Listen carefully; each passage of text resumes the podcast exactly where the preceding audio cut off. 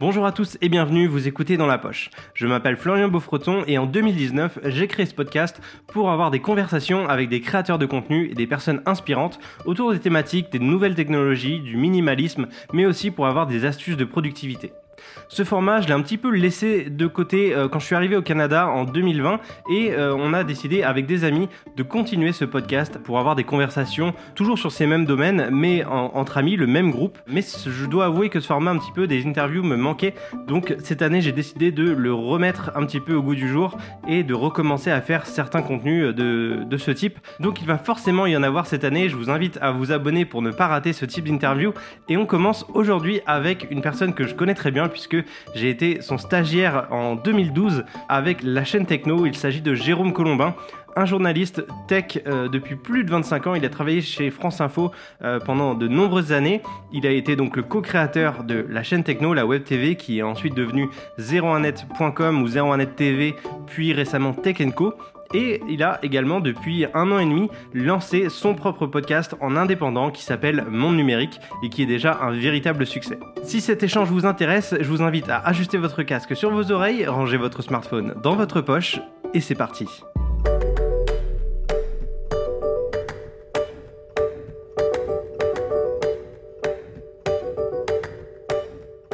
Bonjour Jérôme Colombin. Bonjour Florian Beaufreton. Comment vas-tu depuis ton euh, studio euh, parisien? Écoute, ça va bien. Alors, je ne suis pas tout à fait dans mon studio. Là, je suis dans mon deuxième studio, ou dans mon premier studio, euh, c'est-à-dire chez moi, en fait. Studio maison. studio maison, voilà, home studio exactement. Donc c'est toujours, c'est un peu, c'est un peu le bazar, tu vois. C'est, c'est pas très soigné. J'ai pas bien soigné l'arrière-plan. Il faudrait que j'y travaille un peu plus. Euh, j'ai surtout capitalisé sur le son. Mais effectivement, sinon, j'ai un, petit, un petit espace, un petit lieu, un petit studio maintenant euh, à la Tour Montparnasse. Il faudra que tu viennes. La prochaine fois que tu viens à Paris, tu viendras visiter. Eh ben, ce sera avec grand plaisir. Je suis, curieux de voir euh, ton, ton, ton, setup, ton organisation. En tout cas, ton podcast, donc c'est Monde Numérique, c'est ça que tu as créé il y a un, an et demi, deux ans? Un an et demi, juin 2021. Bon, j'ai l'impression que ça cartonne en tout cas de ton côté, donc c'est c'est parfait? Oui, je suis content. Ça, ouais, ouais, ça, ça marche plutôt bien. Euh, c'est vrai que je suis en tête euh, sur Apple Podcast euh, dans la catégorie Actu Tech. voilà, suivant les classements que moi j'arrive à, récupérer, je suis entre 1, 2 ou 3e. et puis, et puis l'audience, l'audience a bien progressé. écoute, je touche du bois. Là, je tourne à peu près à plus de 100 000 écoutes par mois, donc c'est plutôt pas mal. Waouh, C'est des chiffres qui mmh. font rêver pour, euh, pour un podcast comme le mien. On est, on est très très loin de ces audiences. oui, c'est la qualité aussi. Enfin, moi, je n'ai que des auditeurs de qualité, mais je suis sûr que toi aussi. euh, c'est pas la quantité qui est importante. c'est sûr, c'est sûr. Bon, je t'ai présenté, enfin, j'ai fait une introduction euh, en, amont, je t'ai présenté un petit peu, mais est-ce que, tu, est-ce que tu veux quand même te, te représenter de ton côté avec tes propres mots? Oui, alors écoute, j'ai l'impression, enfin tout ce que je vais dire, évidemment, tu le sais, puisqu'on se connaît de longue date. moi, je suis journaliste depuis de longues années. J'ai travaillé une trentaine d'années à Radio France, dont 27 ans, je crois, à France Info, où je m'occupais de de couvrir le secteur des technologies, et notamment à travers la chronique Nouveau Monde. Euh, le Nouveau Monde qui a, duré comme ça pendant des années, qui a changé de forme, qui à un moment était euh, en semaine, le week-end, quotidienne, hebdomadaire, etc. etc. Et puis, euh, voilà, donc moi, j'ai été biberonné à ça. au départ, je suis journaliste généraliste. Hein. Moi, j'ai couvert des procès, j'ai couvert des manifs, des choses comme ça. Mais très vite, je me suis spécialisé dans la tech parce que c'est vraiment une passion. Et puis en juin 2021, ben, je me suis rendu compte que, enfin, ça faisait déjà un moment que je me rendais compte que je voulais faire autre chose euh, j'ai pas forcément eu la possibilité de le faire à Radio France, euh, malgré plusieurs tentatives. J'essayais de voilà de frapper à différentes portes et puis on me faisait comprendre que bah non, on avait besoin de moi là où j'étais hein, pour couvrir la tech au quotidien sur France Info et donc il n'y avait pas vraiment d'opportunité ailleurs. Bah du coup bah j'ai dit bah écoutez vous savez quoi, je vais aller le faire ailleurs et voilà, et je me suis lancé en indépendant. et c'est une, une, nouvelle aventure et qui, pour l'instant, je touche du bois, provoque beaucoup de, satisfaction. Ouais, ce que j'allais dire, c'est euh, après autant d'années, ça doit quand même être difficile de prendre la décision, même si bon, tu as eu plusieurs refus, tu as, eu des motivations pour le faire, mais on a, j'imagine, un certain confort aussi, surtout dans des, maisons comme ça, comme Radio France. et puis tu avais une certaine autonomie, une certaine liberté dans, ton, dans tes chroniques, dans tes choix d'invités, dans, voilà, dans ta ligne éditoriale. ça a dû être quand même, j'imagine, pour toi une situation particulière vivre? Oui, c'est vrai que j'avais beaucoup de confort. L'ancienneté, le fait que j'étais un peu un électron libre, que j'étais un peu seul sur mon secteur. On va dire que j'étais bien traité et j'avais beaucoup de liberté. et ça, je l'ai apprécié pendant de longues années. Mais si tu veux, on, est tous fait pareil, je crois. Enfin, et au bout d'un moment, la routine devenait plus pesante que cette liberté que par ailleurs j'appréciais, mais j'avais vraiment envie d'autre chose. Et puis voilà, il n'y avait pas beaucoup de, qu'est-ce que j'allais faire Ma chronique jusqu'à la retraite et puis un pot de départ et bye bye. Non, j'avoue que j'avais un peu l'ambition de, tenter un peu de nouvelles aventures. Alors, il faut dire que j'avais quand même bien pris mon élan avant, et notamment avec une partie que tu connais très très bien, puisque c'était la chaîne techno. Et c'est vrai que parallèlement à France Info, et parce que aussi Radio France m'avait laissé la liberté de faire ça, parallèlement, eh bien, il y a eu l'aventure, la chaîne techno avec François Sorel et, avec toi. et donc, on avait expérimenté plein de choses et, tout ça, ça compte dans, dans, la tête. Ça, ça, ça montre qu'on peut faire des choses en indépendant, qu'on peut innover, qu'on peut même des choses pratiques. On peut, voilà, on peut on peut monter des contenus qui économiquement vont être viables, etc., etc. Et ça, ça m'a énormément servi dans ma décision et ça me sert aujourd'hui dans ce que je fais au quotidien pour monde numérique, en fait. Ouais, parce que pendant une dizaine d'années, globalement, tu as eu une sorte de mix entre entrepreneur, consultant, enfin, je sais pas comment mmh. on peut l'appeler avec la chaîne techno, 01net.com, etc. Et puis aussi, on va dire, même en tant que journaliste à France Info, tu étais intrapreneur dans le sens où tu avais quand même la liberté de, de, choisir un peu ce que tu voulais finalement. Euh, donc ça s'est fait assez euh, euh, facilement cette transition. Enfin, je veux dire, le côté entrepreneur, tu l'avais déjà en fait depuis pas mal d'années. Oui, tu as tout à fait raison. Je pense que je l'avais déjà sans forcément m'en rendre compte mmh d'ailleurs parce qu'au contraire, moi, je pensais que j'étais pas du tout entrepreneur, et puis finalement, euh, bah, j'étais pas forcément plus mauvais que les autres. et, j'avais surtout cette envie de toujours faire des, des, choses en plus, des choses différentes. la chaîne techno nous a permis de de, tester plein de trucs. Il y avait un directeur à France Info, euh, bah, c'était l'avant-dernier directeur que j'ai connu. Euh, quand je discutais avec lui, de, voilà, de ce que je voulais faire, euh, machin, il me dit de toute façon, tu sais, Jérôme, moi, je, les gens comme toi, je suis sûr qu'un jour tu vas nous dire bye bye et tu vas partir monter ta boîte.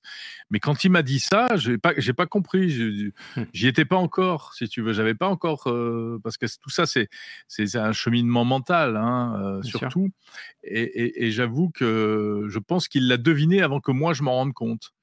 Euh, mais après, c'est une petite musique euh, qui, du coup, a fait son chemin dans, ma tête. C'est drôle, ce, genre de, choses comme ça, euh, dans un parcours de vie et des trucs que tout d'un coup, on te, on te dit, tu comprends pas forcément, et puis petit à petit, ça, tu t'aperçois à quel point c'est important finalement. Ouais, comme quoi, même après mmh. autant d'années de carrière, on peut encore être surpris et on peut encore découvrir et faire de nouvelles choses.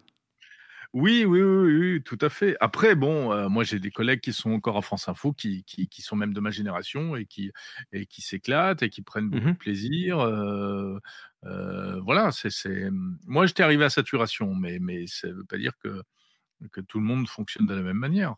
On, continuera un petit peu cette discussion autour de ton nouveau projet, on va dire, avec Monde Numérique. Mais avant ça, je voulais revenir un petit peu au tout départ de, notre histoire, encore une fois, avec mhm. des, guillemets. Est-ce que tu te rappelles de la première fois, de notre, première rencontre, en fait? Oui, tout à fait. Ah bah oui, je m'en souviens, c'était chez moi, en fait. Oui. Euh, qui était, euh, bon, euh, c'est là où la chaîne techno était chez moi. Euh, puisque j'avais consacré une pièce, euh, bon, c'était une pièce qui était euh, consacrée, qui était un bureau, et où, moi je travaillais quand j'étais seul, où François venait quand on faisait des vidéos, et où effectivement je t'avais reçu la première fois que tu es venu. Et, c'était malin, tu étais fort parce que c'est toi qui avais sollicité le truc. Mmh tu nous avais contacté en disant ouais voilà je vous regarde est-ce que vous n'avez pas besoin d'un stagiaire? Bon, on en avait parlé ensemble avec François, on, ne savait pas trop, et puis on s'est dit bah écoute pourquoi pas, et, tu es venu et je me souviens très très bien. Et, alors tu étais tout jeune, tout timide, c'était mignon tout plein, mais tu étais très sympa et, on sentait que tu avais vraiment la, la niaque, que tu avais envie de faire des trucs, que tu tu connaissais bien. Tu c'était pas, tu pas venu, c'était pas une démarche parmi 10 000 démarches. On sentait que tu, tu, regardais nos vidéos, tu appréciais et tu avais vraiment envie de t'investir là-dedans. Et, et, je trouvais que c'était, c'était très, ouais, c'était vraiment bien d'avoir poussé cette porte. et après, bah, on, a, on, a essayé de te faire de la place, voir comment tu pouvais t'insérer dans le truc. Et alors, je pense que je, je, vais, je vais te dire aussi, j'ai des remords. Je pense que j'étais dur avec toi parfois. Peut-être pas au début parce que voilà, j'étais plutôt, on était plutôt sympa, mais je me souviens d'un voyage qu'on avait fait ensemble. Je sais plus où c'était. Euh, je sais plus où c'était aux États-Unis ou je sais plus où. Et tu étais malade ce jour-là. Et, euh, et, et, moi, je te forçais à tourner, etc. Je voulais que tu tournes tout le temps. enfin, ah et, tu te souviens pas de ça? Non, non, non. Je ah bah, pas d'avoir été malade sur un tournage. tant mieux, tant mieux. Non, tu étais malade. Tu avais, la, avais la crève, tu avais la grippe ou je sais plus ah, quoi, en fait. voilà, c'est ça. Et, bon, alors, je pense pas être non plus un tortionnaire, mais ce jour-là, je, je, sais pas, il fallait, je trouvais que ça bougeait pas assez. Euh, bon, t'étais enrhumé. Alors, si t'étais resté couché, euh, bah, tu serais resté couché, mais t'étais avec nous, donc il fallait y aller à fond. Ah. et, voilà. Puis bon, euh, moi, j'étais un peu, j'étais un peu chiant, quoi. J'étais un peu formaté France Info, et, mm-hmm. et, je voulais que le manier, la caméra soit toujours en train de tourner pour avoir ce qui est important, mais aussi pour avoir les à côté, pour pour ne rien rater. Enfin, on était boulimique, puis on partait dans tous les sens. On, testait plein de formats différents. Enfin, euh, euh, il me semble bien t'avoir un peu maltraité. Bon, ça n'a pas duré longtemps, mais je me souviens d'une fois, une après-midi en particulier, où j'avais dû être un peu dur. Donc voilà, avec le recul, je te présente mes excuses, Florian. Mais écoute, je t'en veux pas du tout parce que je me rappelle pas. Donc euh, bah, autant te dire que ça m'a pas marqué autant, autant que ça. ça oui, ça peut-être pu arriver une fois, mais euh, en, vrai, je t'en ai jamais tenu rigueur en tout cas. Bah écoute, tant mieux. Mais alors justement, par rapport à la chaîne techno, euh, donc oui, moi je vous regardais déjà avant même de vous solliciter pour un, pour un stage à l'époque, mais mhm. comment, comment est née la chaîne techno en fait? Parce que vous étiez des journalistes radio avec François. Euh, comment cet aspect vidéo est rentré un peu dans, bah, dans, dans l'histoire? Et comment vous vous êtes débrouillé au départ pour, pour tout faire en fait? Alors, je vais te la faire courte, mais en fait, l'histoire est assez simple. On n'a pas commencé par la vidéo, on a commencé par de l'audio et on a commencé par des podcasts. En 2008, euh, pour être précis, euh, parce que ça, c'est une date que, que je note à chaque fois. Euh, je suis obligé de, moi, j'ai pas de mémoire, donc je suis obligé d'aller voir. en 2006, en 2006, on avait lancé un podcast qui était en fait un, c'était un partenariat avec Cisco, la marque Cisco. c'était du brand content, mais on n'appelait pas ça comme ça à l'époque. Et on faisait le podcast Cisco Dialogue. Où on se retrouvait toutes les semaines, on enregistrait une conversation, François et moi, sur la technologie. Et puis après, l'audio marchait bien. Il avait créé sa petite communauté, mais 2006. Hein, il n'y avait pas tous les mmh podcasts qu'il y a aujourd'hui. Il y avait surtout des podcasts américains. Il n'y avait pas beaucoup de podcasts français. Il y avait quelques podcasts francophones, surtout du Québec, etc. Euh, enfin, je voudrais pas vexer aussi des podcasteurs français qui ont peut-être démarré dans ces eaux-là, mais bref, c'était quand même moins fourni qu'aujourd'hui. Et puis après, bah, de l'audio, on en est venu assez vite à la vidéo. En fait, je crois que c'était Cisco qui nous avait dit ah, bah, c'est sympa, vous pouvez pas le faire en vidéo. Et puis, euh, ben, on était dans un cadre qui était, quand même, assez sérieux parce que je me souviens qu'il y avait une agence de communication qui était là, euh, une grosse agence qui nous a aidé à mettre ça en place à, trouver le, à trouver le nom, je crois, à faire des identités visuelles. Bon, et puis après, on a commencé à faire des vidéos. Euh, autant te dire que c'était pas, c'était pas joli, joli quand même, hein, les vidéos. on faisait des trucs, c'était un peu, un peu merdicos. Euh, et en 2007, on, on, a créé la chaîne techno en tant que structure euh, pour, pour faire ça, ou, ou pour faire des, des, vidéos sur YouTube à ce moment-là. Parallèlement avec Cisco, on avait intégré les, les, les deux, etc et puis de, fil en aiguille. Non, on a créé la société, la chaîne techno en 2008.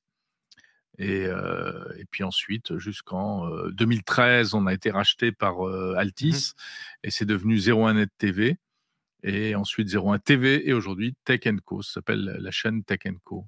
Oui, c'est comme ça qu'on est passé de l'audio à la, vidéo. Je ne sais pas si ça, répond à ta question. Mais comment on avait créé la chaîne Techno En fait, donc on s'était. Je me souviens, je vais, Cisco m'avait, m'avait contacté, m'avait suggéré, m'avait proposé de faire un podcast. J'en avais parlé à François Sorel. Et il me dit, bah écoute, et, pourquoi on ferait pas ça à deux? Pour lui, j'en discutais pour avoir son avis. Il me dit, tiens, ben, on pourrait peut-être faire ça à, deux. Je dis, bah ouais, super, etc. Parce qu'on était déjà copains, on se voyait sur tous les voyages de presse. Et c'est comme ça qu'on a, démarré ensemble, en fait.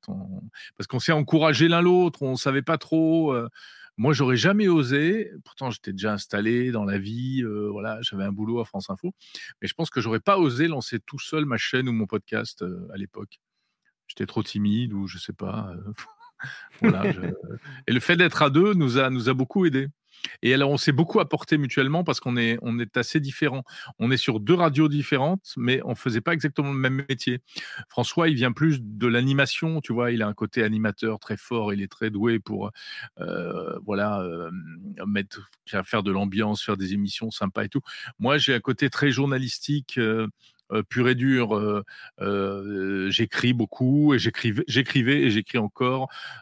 chaque mot est pesé, chaque phrase est à France Info. Tu rigoles pas. tu as deux minutes, tu fais une chronique de deux minutes. Chaque mot est important, chaque virgule est importante, chaque respiration est importante ou presque alors que quand François, il animait déjà De quoi je me mail, qui est une vieille émission, et euh, bah, il était déjà sur des formats d'une heure. Donc, une heure, tu, tu écris pas une heure d'émission. Donc, tu es beaucoup plus dans l'animation. Et donc, c'est vraiment deux, deux manières de travailler différentes qu'on a mises en commun. C'était pas facile euh, parce que moi parfois je lui imposais une rigueur euh, qui le gonflait. lui, il m'imposait un côté youpla boom qui me plaisait pas.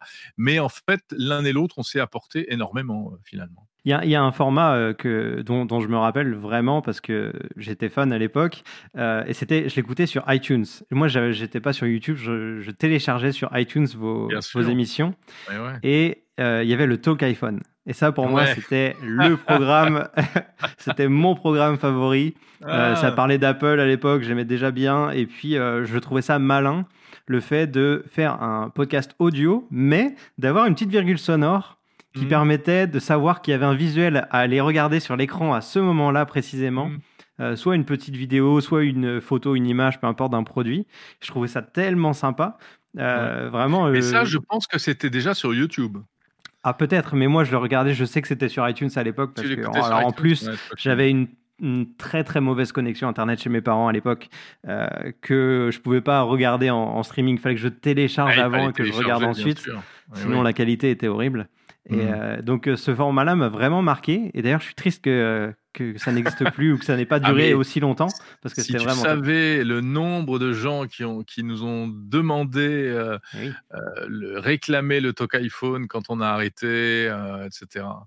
Et oui, le talk iPhone c'était 30 minutes d'émission consacrée à l'univers iPhone.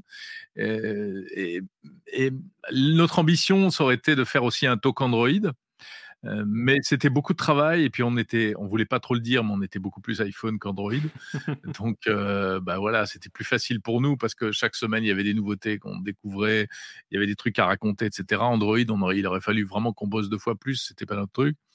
Et, en même temps, en même temps, euh, on n'était pas forcément super à l'aise parce que, bah, euh, encore une fois, on était, journaliste, donc euh, euh, si tu veux, une certaine obligation de neutralité, etc. Et là, on allait, on pas on servait la soupe, mais on faisait un programme qui s'appelait, qui portait le nom d'une marque commerciale, d'un produit commercial.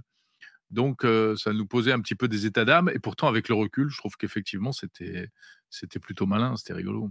Ouais, mais c'était une. Et il y, avait le, il y avait, pardon, il y avait le, le répondeur mmh. aussi où vous permettiez à des gens de poser des questions. Ouais. Et ça, je trouvais en fait, il y avait plusieurs petits concepts à l'intérieur de ce, de ce format que je mmh. trouvais déjà bah, à l'époque, mais il n'y en avait pas beaucoup, mais tellement intelligent au final qui permettait d'avoir de l'interaction, euh, de d'engager les gens à regarder aussi de temps en temps. C'était vraiment cool. Ah, bah, c'est cool que tu gardes ce souvenir-là. C'est ouais, ouais, c'était super le répondeur le répondeur du Talk iPhone, les gens nous envoyaient plein de messages. Mmh. Je me rappelle d'une certaine. Nathalie, dont la voix Ah faisait craquer oh beaucoup de gens. oui, c'est vrai, Nathalie avait une voix d'enfer. Je sais pas qui c'était, mais elle était ouais, ouais, elle envoyait des super messages Ouais. Et après, comme on lui avait dit qu'elle avait une belle voix, elle en rajoutait, elle faisait des messages de plus en plus suaves, avec une voix de plus en plus suave. Heu, ah, il Et faudrait que mais je pense que c'est c'est c'est ça doit être encore disponible sur YouTube, ces trucs-là. Ouais, alors je suis, heu, je sais pas si c'est, heu, on est écouté sur les réseaux sociaux en général, hein, mais mais sur sur YouTube, ouais. j'ai vu, une chaîne qui avait alors qui ça datait d'il y a 9 ans le post et c'était remis comme un short sur YouTube et c'était un extrait du Talk iPhone justement. Et Ah je suis tombé là-dessus là, heu, la semaine dernière. Alors je pense qu'on est écouté et qu'on sait qu'ils savaient que j'allais, heu, faire un podcast avec toi. Ah. Mais heu, mais je suis retombé là-dessus, ça m'a fait beaucoup rire. Ah, Ah ouais, bah, je vois le Talk iPhone épisode 13, il y a 12 ans. Et ouais. Ça a pas été un succès, 606 vues. Celui-là, c'était pas terrible. Le Talk iPhone épisode 15, il y a 12 ans. Ah ouais, bah, tu vois, ah, je vais re-regarder, c'est rigolo. Et et tu le mentionnais tu le mentionnais tout à l'heure, mais c'est vrai que parler d'une marque en particulier et surtout d'Apple, est-ce que c'était quelque chose, heu, vraiment où vous étiez ouvertement critiqué ou c'était juste, vous qui vous mettiez un petit peu la pression par rapport à ça? En tant que journaliste? Heu, on on ah les les 2, les 2. On on se mettait un peu la pression en tant que journaliste et heu et on était critiqués, ouais. Heu, alors pas les gens qui écoutaient parce que, bah, les gens qui écoutaient, c'est qu'ils venaient chercher du contenu Apple. Mmh Mais après, on nous a toujours trouvés trop pro Apple, trop pro, heu, ce qui est ce qui est pas faux ce qui est pas faux, et c'était, hem, enfin, j'ai des souvenirs peut-être un peu flous de de de tout ça, mais en effet, c'est en inévitablement, il y avait il y avait une sorte de parti pris, même si encore une fois, on on s'en défendait et on voulait essayer de voir on a couvert aussi des keynotes, heu, Google, on a couvert des lancements de produits, heu, Android. On s'est beaucoup intéressé. Le premier Android, moi, je me souviens très bien, il y avait eu, heu, j'ai des 2 gros souvenirs par rapport à Android. La première fois que Google a annoncé officiellement, qu'ils allaient faire un un OS pour smartphone, c'était à la veille ou l'avant-veille du Mobile World Congress de Barcelone où on était et moi, j'ai fait tous les stands parce que je savais qu'ils étaient cachés dans un coin et j'ai trouvé un proto, heu, d'un truc Android. C'était des mecs de Google ou pas de Google, enfin, je sais même plus qui c'était et ensuite, c'est la première fois qu'ils il y a vraiment un smartphone Android qui est sorti, qui était un HTC, heu, mais je sais plus s'appelait HTC à l'époque ou il devait avoir un autre nom et on est on avait couru avec François voir, heu, je sais plus qui, qui avait réussi à en rapporter un de de l'étranger, heu et on était comme des fous, on était comme des fous. Mais bon, iPhone, qu'est-ce que tu veux? C'était le premier. Heu, ils avaient souvent un un un cran d'avance. Heu, il y avait ce côté il y a toujours ce côté, ultra fluide et cetera. Entre temps, moi, je suis passé, sur Mac, alors qu'au départ, je Ah n'étais pas du tout macophile. Ah, c'est vrai que toi, tu étais alors c'était paradoxal parce que tu étais Ah! à fond sur les iPhones, heu, enfin, heu, à l'époque, heu, Ouais. en en appareil mobile et par contre, tu étais vraiment, heu, Windows, quoi? Ah, j'étais sur Windows, j'étais à fond sur mais quand Ah quand ouais! on s'est connus, je pense que Tu je étais devais encore sur Windows, Windows. Ouais, Oui, oui, je je construisais mon mes PC tout Oui. seul. J'avais ma ma grosse tour que j'avais montée moi-même, je changeais la carte graphique tous les tous les 6 mois et cetera et j'étais complètement complètement PC et un jour, j'ai enfin, pas un jour, mais un moment, j'ai piqué, hem, j'en ai eu marre de Windows, non pas du monde PC parce que j'aimais bien ce côté bricolage, mais en même temps, je me rendais compte que c'était pas, heu, ça faisait des machines qui consommaient plus, qui étaient pas forcément hyper optimisées, heu, qui étaient il y a qui qui qui étaient pas ultra fiables sur la durée et cetera et puis surtout, j'ai eu une overdose de Windows. Ce qui m'a le plus dégoûté de Windows, c'était toutes les saloperies qu'on ramassait par internet. Heu, tous ces trucs qui venaient te même quand tu essayais d'avoir un comportement clean, de pas aller sur des sites bizarres. Alors, on allait un peu sur des sites bizarres parce que c'était parallèlement la grande époque des téléchargements. Téléchargement de musique, puis de films et cetera donc on Mmh mh. allait sur des sites bizarres, aussi bien François que moi. On va pas se mentir. Mais du coup, on ramassait des des des des des cochonneries à n'en plus finir. Il y avait des spyware de tous les côtés, heu et et le système fonctionnait pas bien, c'était pas c'était pas homogène, et ouais, après un jour, j'en ai eu ras-le-bol, je me suis acheté un Mac pour voir, heu J'ai aussi complètement cédé au marketing Apple. Je trouvais que ces boutiques étaient magnifiques et j'en avais marre de rentrer dans des Apple Store et de ne rien pouvoir acheter. et, donc, euh, et du coup, j'ai complètement viré ma cutie et, un jour, j'ai dit, euh, allez, c'est fini. Euh, moi, j'ai connu l'informatique quand il fallait bidouiller pendant une journée pour reconnecter une imprimante à un ordinateur. Ok, c'est bien, c'était super, on l'a fait, c'était la seule solution à l'époque. Mais aujourd'hui, il y avait, enfin à l'époque, quand je suis passé sur Mac, il y avait moyen de se rendre une vie numérique beaucoup plus cool si tu veux, moi dans ma tête, je me suis dit, OK, l'informatique pour bidouiller, pour se faire plaisir, ça va, j'ai donné, ça fait 30 ans que je fais ça. Maintenant, je veux avoir que du plaisir et de la productivité. Je veux rien d'autre. Mmh et, le reste ne m'intéressait plus. C'est pour ça que je suis passé sur, euh, sur Apple, en fait. Ok. J'en suis jamais revenu. Alors ça donne quoi aujourd'hui la, vie numérique de Jérôme Colombin? Est-ce que tu as une maison connectée avec plein de capteurs partout? Est-ce que tu as optimisé avec euh, ton un NAS ou quelque chose comme ça pour stocker tes données? Comment ça marche? Parce que je vois que derrière toi, euh, pour ceux qui ne nous voient pas euh, en vidéo, je décris un petit peu le décor de Jérôme Colombin. Il y a une bibliothèque à l'arrière avec plein de, plein de livres. je vois que tu n'es pas complètement passé au dématérialisé avec une Kindle et tout ça. Tu as quand même beaucoup de papier chez toi.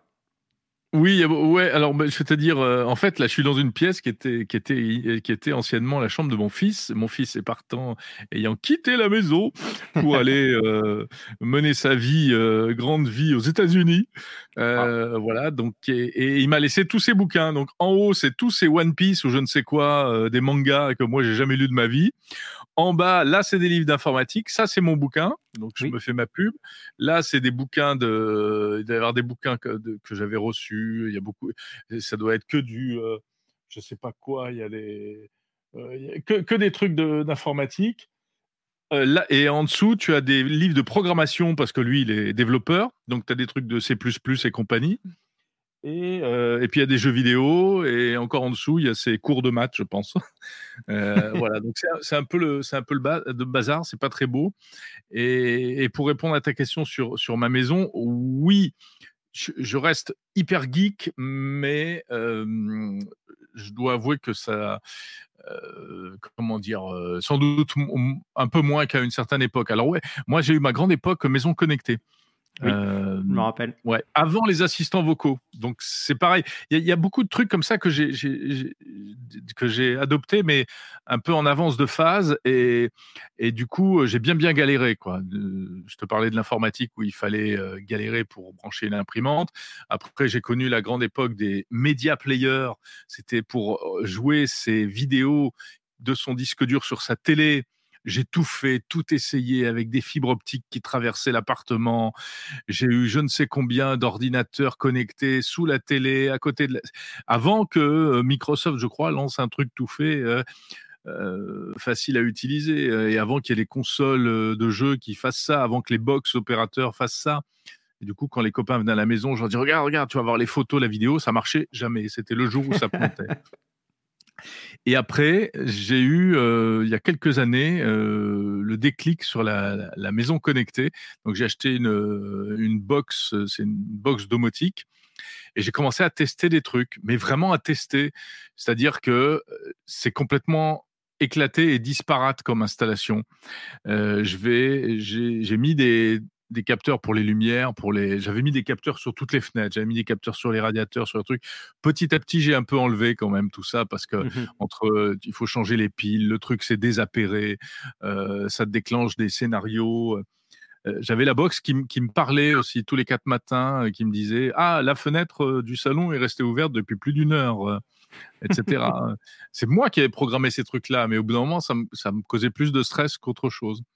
Bon, aujourd'hui, je suis revenu à des choses assez simples. C'est toutes les lumières connectées, euh, tout avec Alexa, des interrupteurs sans fil euh, un peu partout, ça c'est pas mal. Euh, et ma famille adore. je pense que ma femme et mes enfants ne savent plus où sont les vrais interrupteurs. Ah Ils ne savent plus. Euh, l'inconvénient, c'est dès que je pars et qu'il y a un truc qui se dérègle, ils peuvent passer euh, quatre jours avec les lumières allumées, quoi, parce qu'ils sauront plus ah. les éteindre.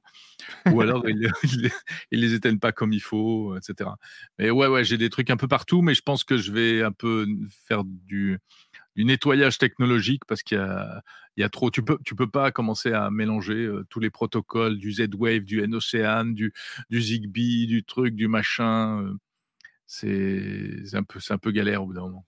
Ouais, ben, c'est, on a eu des sujets justement sur le podcast par rapport à la maison connectée. Et, euh, dans le podcast, on a Abdel qui est, on va dire, un spécialiste de, de ce milieu-là. Et mhm. euh, on, est, enfin, on essaie toujours de comprendre pourquoi il n'y a pas un vrai euh, standard, même si Matter est. Enfin, C'est même pas encore sûr et certain que ce soit parfait. Il n'y a pas de solution simple en fait. Je veux dire, si on veut une maison connectée de A à Z, mmh, mmh, mmh. ça a l'air tellement compliqué pour une personne, on va dire, mais tu sais lambda. Pourquoi? Parce que c'était un, un, marché, un terrain vierge où chaque acteur a essayé de, de, de, de, mettre son grain de sel et avec le rêve secret d'imposer son standard. Le pire, c'est les fabricants de chauffage et les fabricants de volets qui ne viennent pas du monde de l'électronique, qui viennent du monde du chauffage et des volets, mais qui ont bien compris qu'il fallait qu'ils aillent un peu vers le numérique, qui aujourd'hui commencent à comprendre qu'il faut qu'ils aient du mateur, etc. Mais, mais tu as des grandes marques, des, pour ne pas les nommer, Somfy ou autres, qui, qui avaient imposé leur, euh, leur mainmise et euh, il fallait que tout le monde se plie à ces trucs-là. Et, ils étaient absolument pas ouverts, avec des protocoles pas ouverts, avec des, solutions euh, pas du tout. Alors maintenant, ça a changé. Somfy a une box qui permet de, piloter pas mal d'appareils et tout. Mais euh, moi, au début, quand j'ai voulu connecter mes, volets roulants, mais quelle galère Ça m'a pris des années. Et puis je comprenais pas et tout. En fait, c'est simplement que c'était impossible. Ils n'étaient pas faits pour ça et il y avait, il y avait pas moyen. Et j'en voulais énormément aux fabricants. Et je me souviens, j'avais communiqué avec, euh, c'est une marque très connue qui s'appelle Bubendorf, qui est une très bonne marque de, de volets. Et, euh, et, oui, le type, il m'expliquait, ah bah oui, alors soit vous changez tous vos volets, je dis bah voyons, bah bien sûr, soit au moins vous en rajoutez un qui va piloter les autres, ça va vous coûter au moins 1500 euros. Enfin bon, c'est alors qu'il y a des capteurs, il y avait des capteurs à 50 euros, ça, enfin des, actionneurs euh, normalement qui auraient dû marcher, mais, mais tout était fait pour que ça marche pas. Heureusement, ça évolue quand même. Ça, ça, ça a quand même bien évolué. Ouais. Ouais, Maintenant, on a un autre problème, c'est celui des, des, des data perso, euh, des, des, brèches de sécurité, etc. Euh, etc. Ouais. Alors justement, tu vas un petit peu sur ce sujet-là, mais en, on est en 2023. Quelles sont les, les technologies qui te passionne en ce moment? Qu'est-ce qui, Quels sont les projets ou les, euh, les, les, produits qui, te, qui t'excitent un peu plus que, que d'autres? Euh, Alors, tu me connais, moi je suis assez bon public et j'ai un peu sauté sur tout ce qui bougeait. Moi j'ai. Euh, bien, j'étais bien excité aux annonces de du métavers, les trucs de métavers. Euh, même si, comme beaucoup, j'ai pas envie de passer mes journées dans, le, dans un monde virtuel et avec un casque sur les yeux. Mais par exemple, avec François Sorel, on a fait des essais de, euh, avec Oculus, euh, les trucs de Facebook, de Meta, enfin ça s'appelait Facebook à l'époque, Workrooms, c'est-à-dire où tu fais des réunions virtuelles en avatar avec le casque Oculus. Franchement, je trouvais que c'était bien et en plus, on a fait ça au moment du Covid ou après le Covid, et, on se disait, waouh, mais c'est quand même 100 fois mieux que la visio avec les petites vignettes. C'est moche, c'est fatigant, euh, etc. Là, on est dans un truc beaucoup plus immersif. après, tout le délire de Mark Zuckerberg, bon, euh, on voit bien que ça prend pas une très très bonne tournure. Euh, on peut se poser des questions. Je ne pense pas que le métavers apportera que des bonnes choses, mais je pense que le métavers euh, sera euh, peut-être quelque chose de nécessaire dans quelques années. Euh, nécessaire pour plein de trucs. Par exemple, les services publics. Aujourd'hui, tu veux refaire ton passeport, ton machin, etc. Alors maintenant, on a des sites web qui sont à peu près convenables. À peu près. Euh, ça n'a pas toujours été le cas. Avant, c'était une tannée, euh, les sites administratifs, et puis encore avant, il n'y en avait pas du tout. Mais je pense que, par exemple, pour la relation euh, de, avec les administrations, le métavers pourrait être un truc pas mal, qui en plus faciliterait la chose à des gens qui n'ont aucune maîtrise du numérique, genre des personnes âgées, des personnes handicapées, des, des gens qui, ou, pour lesquels euh, cliquer dans un, sur un menu, aller dans un sous-menu, ou c'est pas c'est pas intuitif, c'est pas facile. Ben là, on peut réintroduire un peu de de ludique et un peu de logique et de bon sens en termes d'interface. Euh, après, euh, si demain, euh, à cause du réchauffement climatique, on peut plus voyager ou on en est réduit à voyager, à prendre à faire un minimum, minimum de voyages, le métavers sera peut-être une porte de sortie quelque part. On peut trouver ça triste. Bien sûr que moi aussi, je préfère aller en vrai dans, un pays, mais tout le monde ne se déplace pas dans des pays en vrai. Hein et, c'est voilà, il y a peut-être des choses qui peuvent être sympas. Mais après, si on regarde le film euh, Ready Player One, euh, ben voilà, on se dit que c'est l'apocalypse. Euh, c'est pas gai, c'est triste. enfin, il y a une espèce de perte de contrôle totale au profit du, virtuel. Bref, tout ça pour donc le métavers, c'est quand même un truc qui est assez séduisant. Après, moi, j'ai beaucoup travaillé ces derniers temps sur l'informatique quantique. où il y a pas mal de. C'est intéressant parce que c'est un vrai nouveau territoire à conquérir. Mais on est quand même très loin de, ce qui fait notre quotidien numérique d'aujourd'hui. L'informatique quantique, c'est plus une histoire de physiciens et de chimistes mmh euh, que d'informaticiens aujourd'hui. C'est un peu plus comme ça.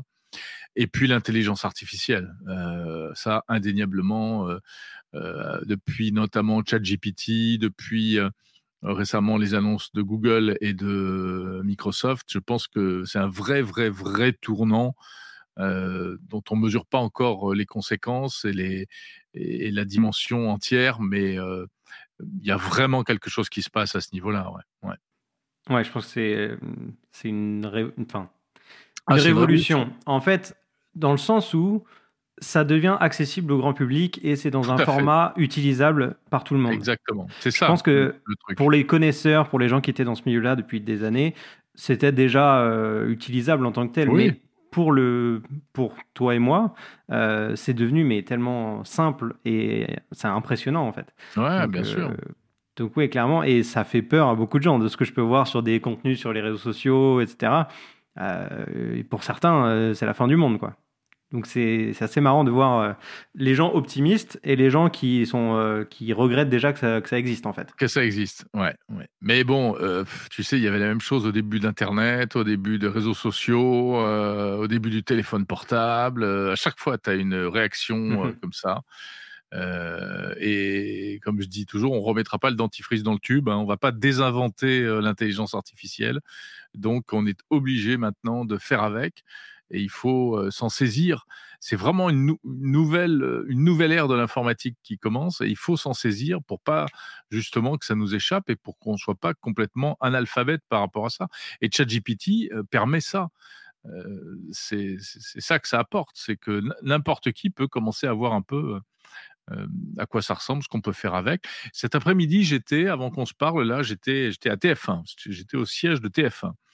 Euh, alors, je ne sais pas quand est-ce que tu prévois de mettre en ligne ce podcast, mais euh, je vais faire du teasing pour mon podcast. Donc, j'ai fait une interview qui passera samedi prochain de euh, Yannick Cazard, qui est le journaliste qui traite les sujets technologiques sur TF1. Donc voilà, on a une connexion particulière parce qu'on traite la, on s'occupe de la même matière, du même sujet, mais surtout j'allais le voir parce que ils font des trucs fabuleux en termes d'animation, animation 3D. Je sais pas si tu as regardé ou pas déjà, mais je t'invite à le faire. Ils font des, sujets magnifiques avec des pour montrer par exemple là il était en train de préparer pour dimanche un sujet sur le robot Curiosity qui est sur Mars, avec une animation du robot, lui-même apparaît dans un décor martien, etc. Et tout cela mixé avec le studio de télé et avec la présentatrice du journal qui est à côté. Donc, parce que les effets spéciaux entre eux, bon, si tu joues aux jeux vidéo, si tu vas au cinéma, tu as déjà vu ça. Mais là, on parle de sujets d'actualité, d'information. Et ils mettent beaucoup de ressources. Et, ils peuvent mettre jusqu'à plusieurs semaines pour créer ce type de, de, sujet. Et pourquoi je te parle de ça? Parce que dans la conversation, il me dit, Yanni me dit, mais tu sais que moi, je commence à travailler avec ChatGPT. J'ai dit, ah bon? Elle me dit, ouais, je demande à ChatGPT de, de, de me donner des idées de sujets. Mmh. Euh, et donc, il, il, le brief, il explique qui il est, ce qu'il fait, euh, etc. Et puis après, il fait des, des requêtes et il dit Bon, ben, euh, qu'est-ce que tu pourrais me proposer comme idée de sujet qui correspondent à ce que je fais, etc. Et il me dit J'ai eu des suggestions vraiment intéressantes. J'ai eu des trucs bidons, mais j'ai eu des trucs très intéressants. et, et, notamment des sujets qui va qui va creuser parce que ça l'a. Alors il s'agit pas de tout prendre pour argent comptant. Après il faut aller vérifier, etc., etc. Mais voilà, donc et il y a mille mille métiers dans lesquels on peut aujourd'hui s'approprier ChatGPT. Ouais, c'est un outil, c'est un outil clairement pour pour faciliter le, son, son, métier en fait. C'est pas forcément pour nous remplacer, c'est pour nous aider. Je pense qu'il faut le voir comme ça, c'est c'est le plus important. mais ça, ça, va remplacer les gens qui, qui, étaient monotaches, qui faisaient que de pisser de la copie. Ou, mmh euh, mais, même un journaliste, par exemple, dans le travail de journaliste, il y a une part d'écriture mais la partie écriture, mettre des phrases bout à bout, ce n'est qu'une partie du travail. Et à la limite, c'est pas forcément la plus valorisante ou la plus voilà. Et ben ça, si tu peux le déléguer à un, ordinateur, c'est pas plus mal. Et toi, tu fais d'autres choses. Ça te permet de te dégager du temps de cerveau disponible pour penser, pour penser au sujet, pour mieux réfléchir. moi, je le prends vraiment comme un, élément d'accélération de plein de métiers. Ça va peut-être supprimer des tâches de certains métiers, oui, mais il faudra qu'on vienne me montrer vraiment les métiers qui disparaîtront du fait de ChatGPT. Alors, il y, en aura, mais ce seront des métiers très, très, monotaches quelque part. Tu m'as parlé de deux, trois sujets que tu avais fait dans le monde numérique, donc ton podcast.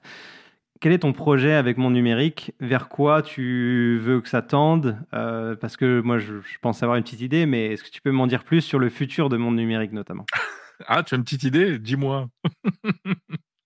Moi, je pense à un média complet, pas seulement de l'audio, pas seulement, euh, voilà, pas seulement des formats euh, en, podcast.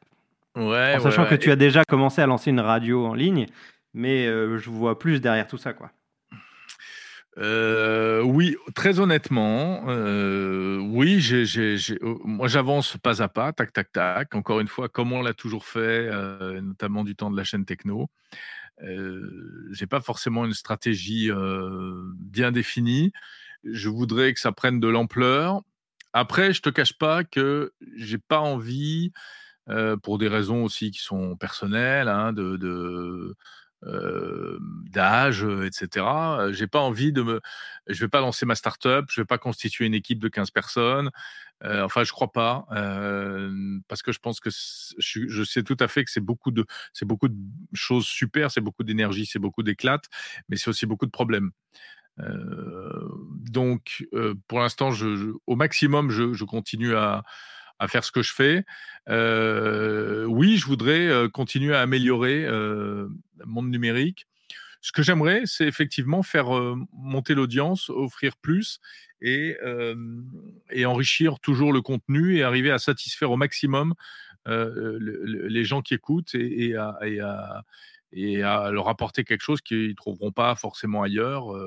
je ne sais pas quoi, parce qu'il y a beaucoup, la concurrence est rude malgré tout.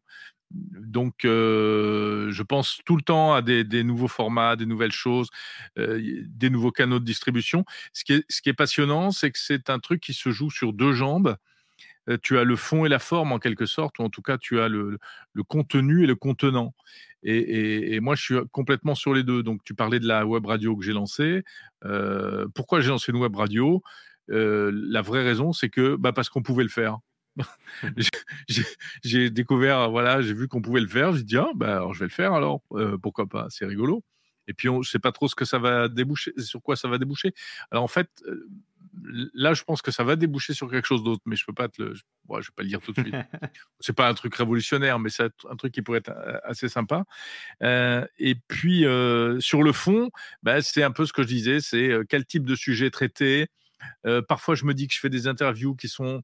Je veux faire des interviews qui sont pas exactement les mêmes que celles qu'on va faire, par exemple, sur, euh, sur Tech Co avec François, euh, ou qu'on pourrait. Et en même temps, je veux pas non plus aller vers des trucs trop compliqués. Parfois, j'ai fait le dernier épisode que j'ai fait, j'en suis hyper fier. Je trouvais il est vraiment bien sur l'intelligence artificielle avec trois personnalités qui sont qui sont géniales, de trois personnes qui sont vraiment high level je me dis bon, je suis content et tout, mais moi je me remets toujours en question. Je me dis ok, est-ce que c'est pas un peu too much? Est-ce que c'est pas un peu trop prise de tête? Est-ce que c'est pas un peu trop France Culture? Est-ce que c'est pas un peu trop euh, voilà Il faut que j'arrive à rester accessible à des gens qui ne baignent pas dans la technologie. Euh, je veux continuer à pouvoir les, intéresser, leur, raconter des histoires de tech qui, qui leur plaisent. donc, je ne sais pas exactement où je vais, mais j'avance un peu au, jour le jour. Et tu arrives à tout faire tout seul? Oui, j'arrive à tout faire tout seul. Je délègue, je commence à déléguer quelques, je délègue quelques petites choses. Ouais je délègue un peu pour la mise en ligne, je délègue pour la, création des, images, je délègue pour... là, je vais déléguer pour faire des petites vidéos virales sur les réseaux sociaux.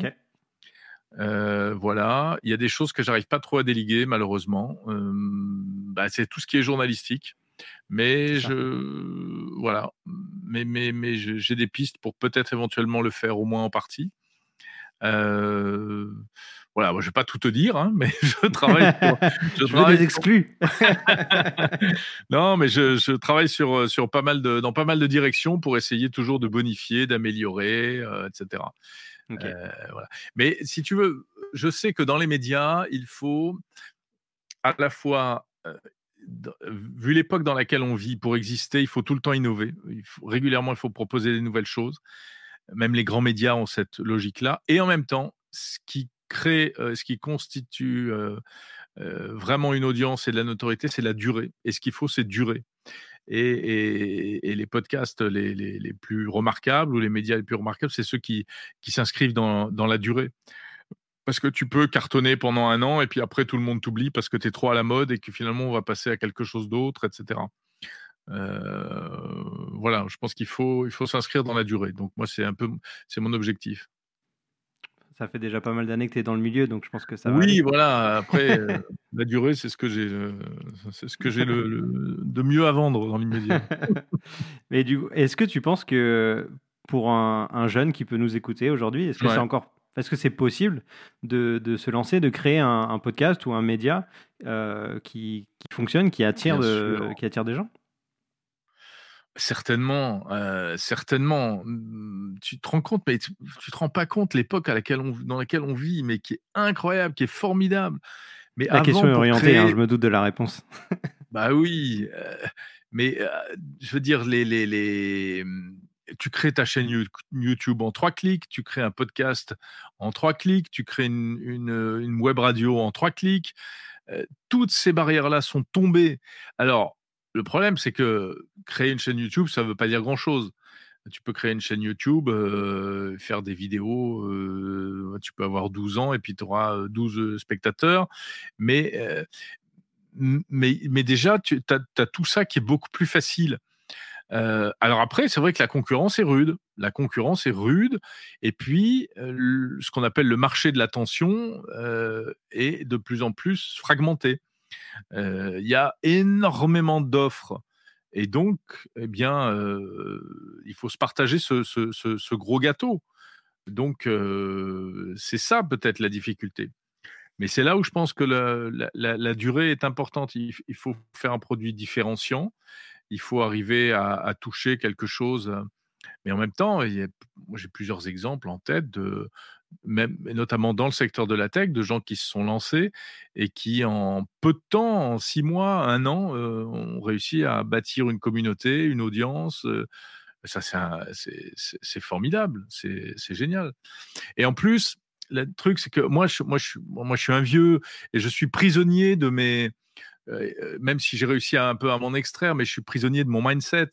C'est-à-dire, tout à l'heure, je te disais, euh, quand tu es journaliste, bah, tu n'es pas influenceur. Quand tu es journaliste, moi, au début, c'était quand tu es journaliste, tu pas youtubeur. Quand tu es journaliste à Radio France, tu fais pas le kéké sur Twitter. Bon, bah, déjà, tout ça, ça c'est beaucoup. Il y a beaucoup de barrières qui sont tombées à ce niveau-là peut-être trop, mais c'est un autre débat. mais déjà, on se pose beaucoup moins de questions et, c'est ça, ça contribue énormément à, créer un, contexte d'émulation et un contexte favorable pour créer un, nouveau média. Après, ça ne veut pas dire qu'il ne faut pas bosser comme un taré pour, pour être le meilleur pour savoir où on va euh, ou, pas. Euh, je pense qu'il faut aussi, euh, il, faut, se la jouer un peu start-up, c'est-à-dire que tu vas dans une direction, ça marche, ça marche pas, tac, paf, tu pivotes, vite fait, bien fait, et puis voilà, c'est tout. Et, les outils numériques permettent de faire tout ça aujourd'hui, permettent d'être hyper agile. Donc c'est ça qui est, formidable, ça qui est génial.